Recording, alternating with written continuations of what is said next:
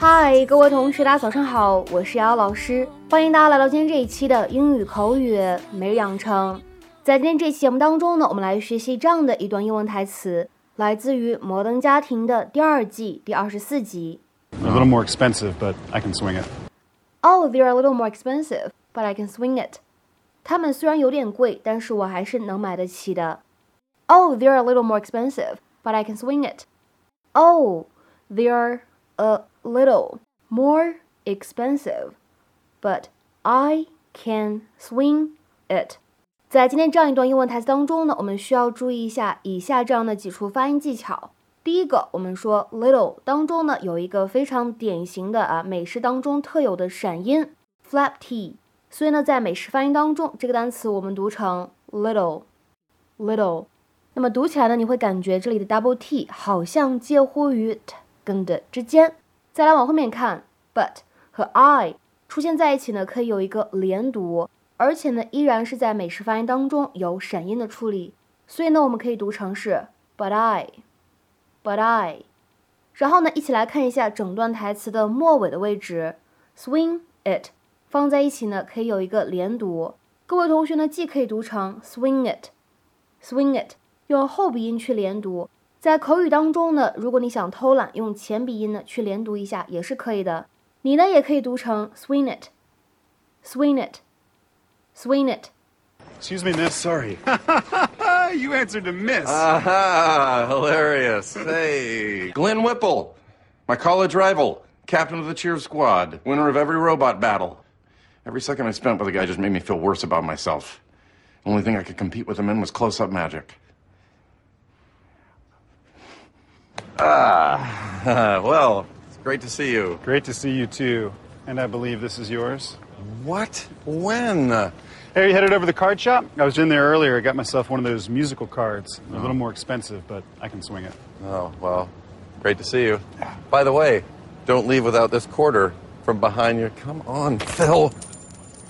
Good luck, Dunphy. I'm off to get some new cross trainers. I blow through them pretty fast with all this power walking I'm into. Catch you later.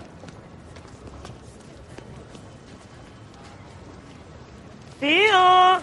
Hey, Hey, what are you two doing here? shopping for tonight? Oh, I'll walk with you. Where were you heading? The card store. What a beautiful child! You and your wife must be so happy. oh. I didn't think anything of it until other people started making the same mistake. It reminded me of a college job I had parking cars. One day I had to park an Aston Martin. I'll never forget the looks I got driving that baby down the block. I wasn't going to dent this one. Hey, uh, well, what would you think about swinging by the shoe store? Okay, let's go.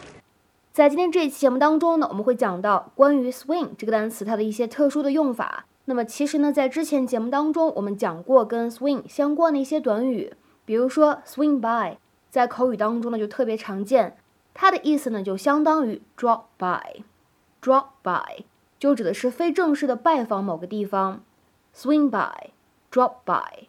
那么在今天这期节目当中呢，我们还是学习跟 swing 相关的啊这样的一些用法。在口语当中呢，swing 有一个非常口语的用法和意思，可以用来指让某件事情发生，或者呢安排某件事情发生，尤其是强调可能多少用了一点怎么样呢？不怎么诚实的小手段这样的意思。To arrange for something to happen by persuading people and often by acting slightly dishonestly。或者呢来看一下这样的一条英文解释 ：To succeed in getting or achieving something, sometimes in a slightly dishonest way。那下面呢，我们来看一下这样的一些例句。第一个，If you want an interview with Patrick, I could probably swing it for you。如果你想和 Patrick 见面，可能这事儿呢，我能帮你实现。If you want an interview with Patrick, I could probably swing it for you。再比如说，看第二个例子，We are trying to swing it so that we can travel on the same flight。 我们当时想倒腾倒腾，能让我们都坐同一趟航班。We are trying to swing it so that we can travel on the same flight。再比如说，看下面这样一个例子，They want to elect me president of the club. I hope they can swing it。他们想把我选举成为俱乐部的会长，我希望他们能把这件事情弄成。They want to elect me president of the club. I hope they can swing it。再比如说，看下面这样一个例子，Is there any chance of you swinging us a couple of tickets？ 有没有可能你能给我们搞到两三张票啊？或者说，你有没有可能给我们搞到两三张票啊？Is there any chance of you swinging us a couple of tickets？再比如说，看下面这样一个例子：I hope I can swing a deal that will make us a lot of money。我希望我能够搞定一个能让我们赚很多钱的大单。I hope I can swing a deal that will make us a lot of money。再比如说，大家来看一下今天节目当中的最后一个例句：We all hope you can swing it。 我们都希望你能搞定这件事情。We all hope you can swing it。那么在今天节目的末尾呢，请各位同学尝试翻译下面这样一个句子，并留言在文章的留言区。这项目难度挺大的，但是我觉得 Jackson 能搞定。这项目难度挺大的，但是我觉得 Jackson 能搞定。那么这样一个句子应该如何使用我们刚才讲到的 swing 的这样一种用法来造句呢？期待各位同学的踊跃发言。